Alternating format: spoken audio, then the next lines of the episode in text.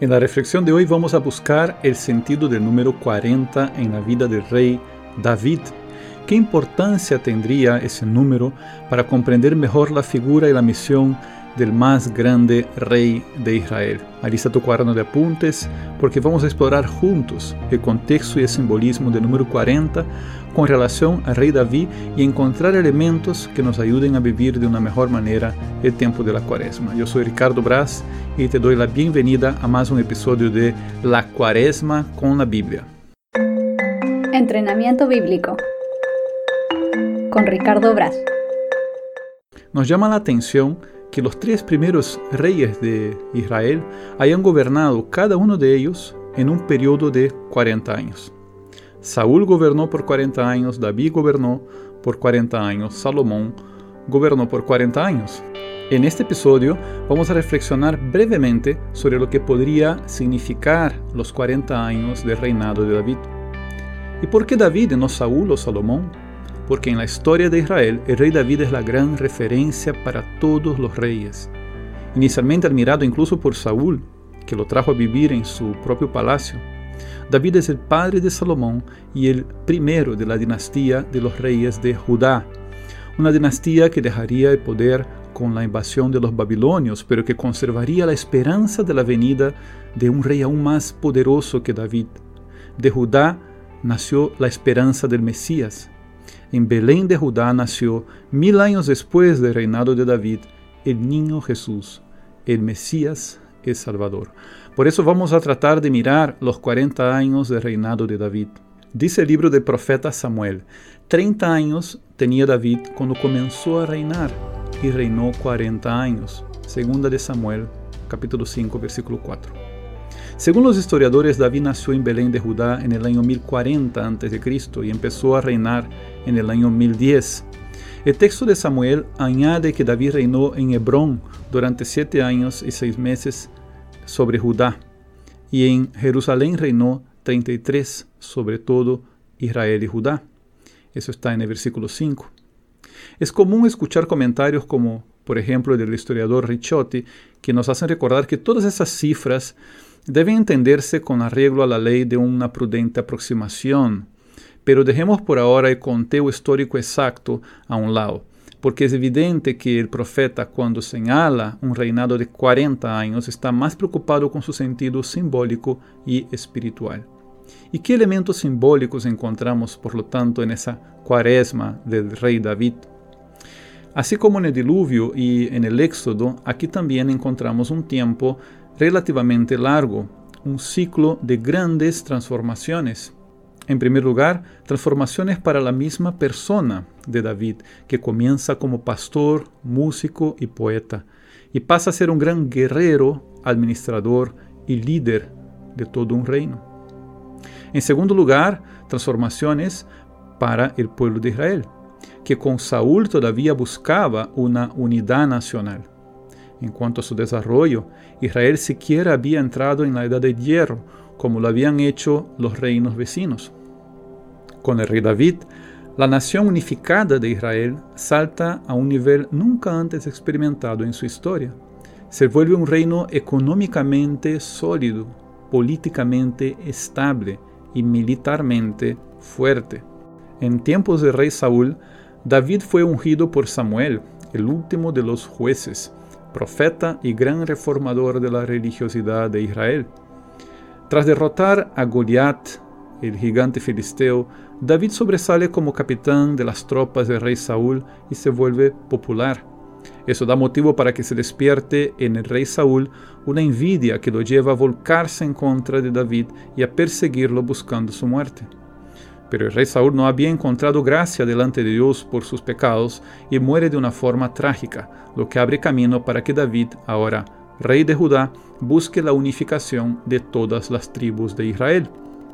David toma la fortaleza de los jebuseos y la transforma en la sede de su gobierno.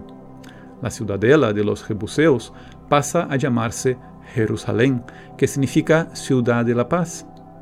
No es para menos, porque David logra centralizar en Jerusalén el gobierno unificado de todas las tribus, sin derramamiento de sangre, valiéndose de la diplomacia, A partir de entonces fueron grandes las victorias de los israelitas. Liderados por David y sus capitanes, Israel finalmente vence a los enemigos vecinos. Filistea y Moab se vuelven pueblos tributarios de Israel. Posteriormente, los amonitas se alían con los sirios y buscan derrumbar el reino de, de, David, pero la victoria de Israel sobre ellos garantiza la expansión. Israel entra en un periodo de estabilidad política y económica nunca antes vista. Pero en un momento de pausa de su participación en las expediciones militares, David comete su más grande pecado, el adulterio con la esposa de Urias, uno de sus mejores soldados. Y para encubrir el adulterio que trajo como fruto un hijo, el rey David destina a Urias a la muerte en combate. Mancha así sus manos con sangre, pero el profeta Natán abre los ojos de David para que viera su miseria y desde entonces la humillación del rey marca el tono de los relatos. Brilla en ese momento la belleza del arrepentimiento, la penitencia y la misericordia divina. Y con el episodio del adulterio de David, podemos tener una muestra de lo que sería el punto más débil del rey, la poligamia. El hecho de que David tuviera varias mujeres marcó el destino de la nación. Sus hijos crecieron en medio de intrigas, vicios y pecados. Entre ellos ocurrieron violaciones, venganzas, mentiras, escándalos públicos de adulterio, uno de los hijos de David, Absalón, se rebela y muere al combatir contra su propio padre. Varios familiares conspiran para ubicar a su príncipe preferido como heredero del trono, ya en la vejez de David. Tras la muerte del rey, las intrigas del palacio dejan en evidencia un juego de fuerzas políticas lleno de ambición, un juego que conduce a Salomón, el hijo de Betsabé, la mujer del adulterio de David, a asumir el trono un juego de poder que no terminaría hasta la total destrucción del reino algunos siglos después. Y mientras que en el palacio se armaba lentamente este tablero de poder con sus jugadas peligrosas, fuera de las murallas las cosas iban progresando. El arca de la alianza es recuperado, había sido robado por los filisteos y nuevamente introducido en la tienda del testimonio. La tienda pasa a estar en Jerusalén, en el monte Moria, donde Abraham en el pasado sacrificó el cordero que sustituyó a su hijo Isaac. Se fortalece el culto sacerdotal bajo el liderazgo del sacerdote Sadoc. En sus últimos años, el rey David desea levantar un templo esplendoroso para Dios.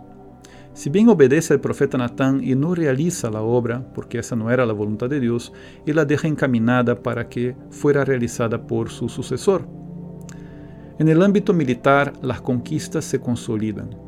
David logra dominar las minas de hierro y eleva el poderío de sus armas. Israel pelea con su confianza puesta en Dios, que los acompaña en las batallas. David ordena que los caballos y los carros de guerra fueran utilizados de forma limitada en sus batallas, para que sus soldados no pusieran tanto su confianza en sí mismos, sino en Dios que estaba con ellos. Grande fue el poderío de Israel en tiempos del rey David. Grande fue el orgullo de la nación, a tal punto que la soberbia y la presunción sembrarían la división del reino, consumada algunas décadas después tras el reinado de Salomón. El pueblo de Israel vio en David la figura más elevada del ungido, del Mesías, el rey elegido por Dios y bendecido en sus obras, y en sus hazañas. El pueblo vio en él el modelo del justo que sigue los caminos de Dios y no pretende dominar sus planes. Vio en él al siervo humilde que reconoce sus culpas y busca la expiación de sus pecados. Vio en él un hombre conforme al corazón de Dios, como lo dice la primera de Samuel capítulo 13, versículo 13. Podemos hablar de la cuaresma de David como un cuadro claroscuro con trazos de luz y al mismo tiempo con espacios de oscuridad, lleno de glorias y de penas. Un cuadro con el trasfondo de la piedad y del temor de Dios, en el cual el poeta guerrero, el rey pastor, guía al pueblo según la voluntad de Dios. Un cuadro con líneas de sangre y muerte, en el cual podemos identificar aquí la sentencia del profeta, la espada no se apartará de tu casa. En la cuaresma de David, el pueblo pudo contemplar una realidad nueva en su historia, la realeza compartida entre Dios y el hombre. Una mal llamada monarquía, porque monarquía es el gobierno de uno solo, mientras que con David se supone que no reinaba uno solo. El rey humano, David, buscaba gobernar según la soberanía divina, la de Yahvé.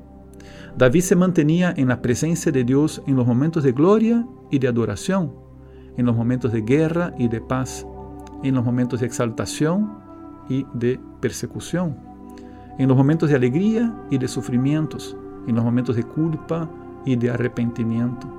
David no solo se mantenía en la presencia de Dios en todo momento, sino que expresaba con sus actitudes, como en la ocasión en la que bailó efusivamente delante del arca de la alianza, este amor a Dios. Y lo expresaba también con palabras. Los salmos dan testimonio de esta alma orante del rey David.